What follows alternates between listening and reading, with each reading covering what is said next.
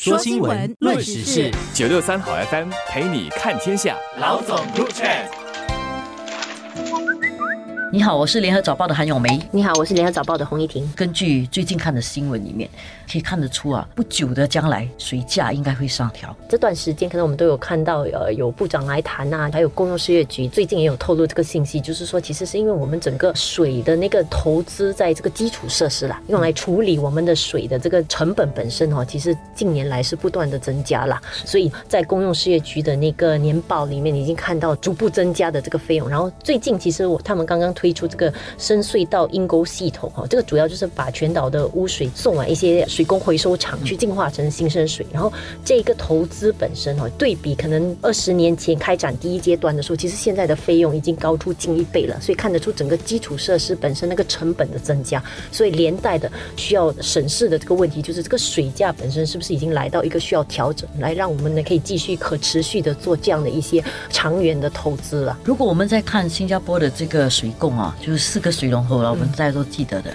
第一个呢，就是雨水收集的雨水；第二个就是向邻国购水；第三呢，就是新生水；第四是海水淡化。然后以这个收集雨水的这点来讲啊，因为现在气候暖化啦。然后气候变化很剧烈，在收集雨水方面啊，其实也有一定的成本的，因为它一下雨下的很大，即使给你这么多雨，你一天里面没有办法收集这些雨雨水，在蓄水池里面收集不了的话，也是会排到海里面去。所以这么一来呢，其实那个收集每一滴水的这个效率变得比较低。然后如果你真的要收集这些水的话，你要加大你的那个阴沟系统，你要加大你的蓄水池的储水。这些都是成本，所以单单收集雨水，虽然说这是老天给我们的，但是要收集它们，其实成本也是高的。然后新生水是要处理掉那些污水，然后才能够去转换做新生水，这个成本是自然也是高的，因为要建设这些设施，还有要用很多电，所以电费起的话，水价也是会起的。还有一个是海水淡化，也是一样。海水淡化所需要用的能源，其实比新生水可能还更高。所以，如果能源价格需要上涨的话呢，那海水淡化的成本肯定也是上升的。而且，特别是说我们之前谈到这四个水喉的这个策略哈，其实就是希望长远来讲，让我们可以做到一定程度的自给自足啊，在水工方面。其中两个可能我们像雨水跟购水，相对的有一些外在因素，有些时候不可控。但是，可能从海水淡化跟我们自己处理我们的污水，然后把它变成新水，是一个我们自己比较可以掌控的。但是问题就是这两个作用其实都是成本比较高的，因为你需要蛮先进的科技。然后近年来又因为这个能源价格的飙升，所以导致了这整个在长远投资跟短期应付运作方面呢，其实这个成本都加剧了。所以这个水方面，可能大家就必须要有一个心理准备，不久的将来这个水的这个费用方面呢，是会有一定程度的调整的。然后讲到这个水价，如果是无可避免的需要调整的话，当然。我们就会想啊，在新加坡怎么帮助比较弱势的家庭？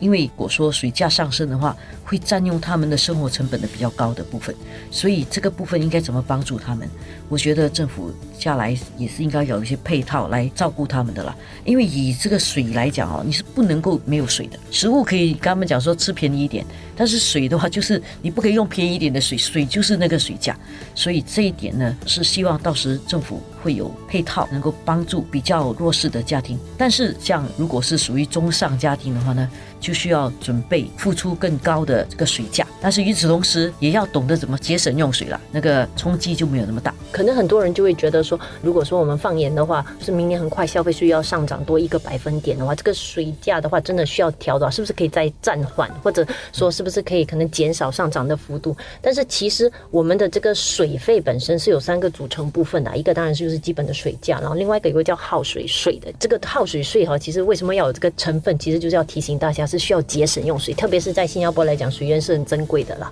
然后还有一个呢，就是这个污水处理费，也是刚才我们有谈到蛮多，就是需要一些基础设施的投资去净化这些水。所以这三方面来看的话，我觉得为水哦定一个合理的价格，除了是为我们自己做一些长远投资。其中一部分很关键的也是怎么好像 right signaling，我们就讲说让大家知道说这个水本身不是你可以随便就是一直浪费的，它是传达一个正确的信号。对一个正确的信号，让大家知道这个水好像是需要节省的用，而且整个水价的制定方法也有说，你超过了多少立方米的话，其实你的价格就会更高一点。所以如果你用的少一点，其实你承担的费用是少一点的。所以它其实有一个这样的原理在里面，就是如果你多浪费水，当然你自然就要承担更多的这个成本啦。住户本身或者公众本身就要负担更高的水费。不管怎么说啊，我觉得新加坡人还是挺幸福的，因为就在二十年前的嘛，我们还没有新生水的时候，其实真的水源是一个很大的问题，而且是一个全球性的问题，还不只是新加坡，新加坡就更严重了，因为我们的地小，收集雨水的地方不多。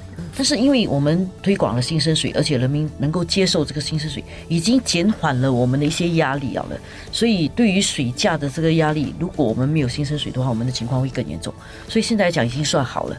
有些东西天没有办法下雨下得很平均，如果它每天都下同样的雨水的话，可能我们就没有问题了。但是它不是这样的，在这种时候，我们如果能够好好的回想起过去更困难的日子，现在想想，我们能够有水用，而且有保障的水，大家节省一点用水，然后需要的时候必须要承担制造干净用的水的那个价格的话，我看这个是无可避免的。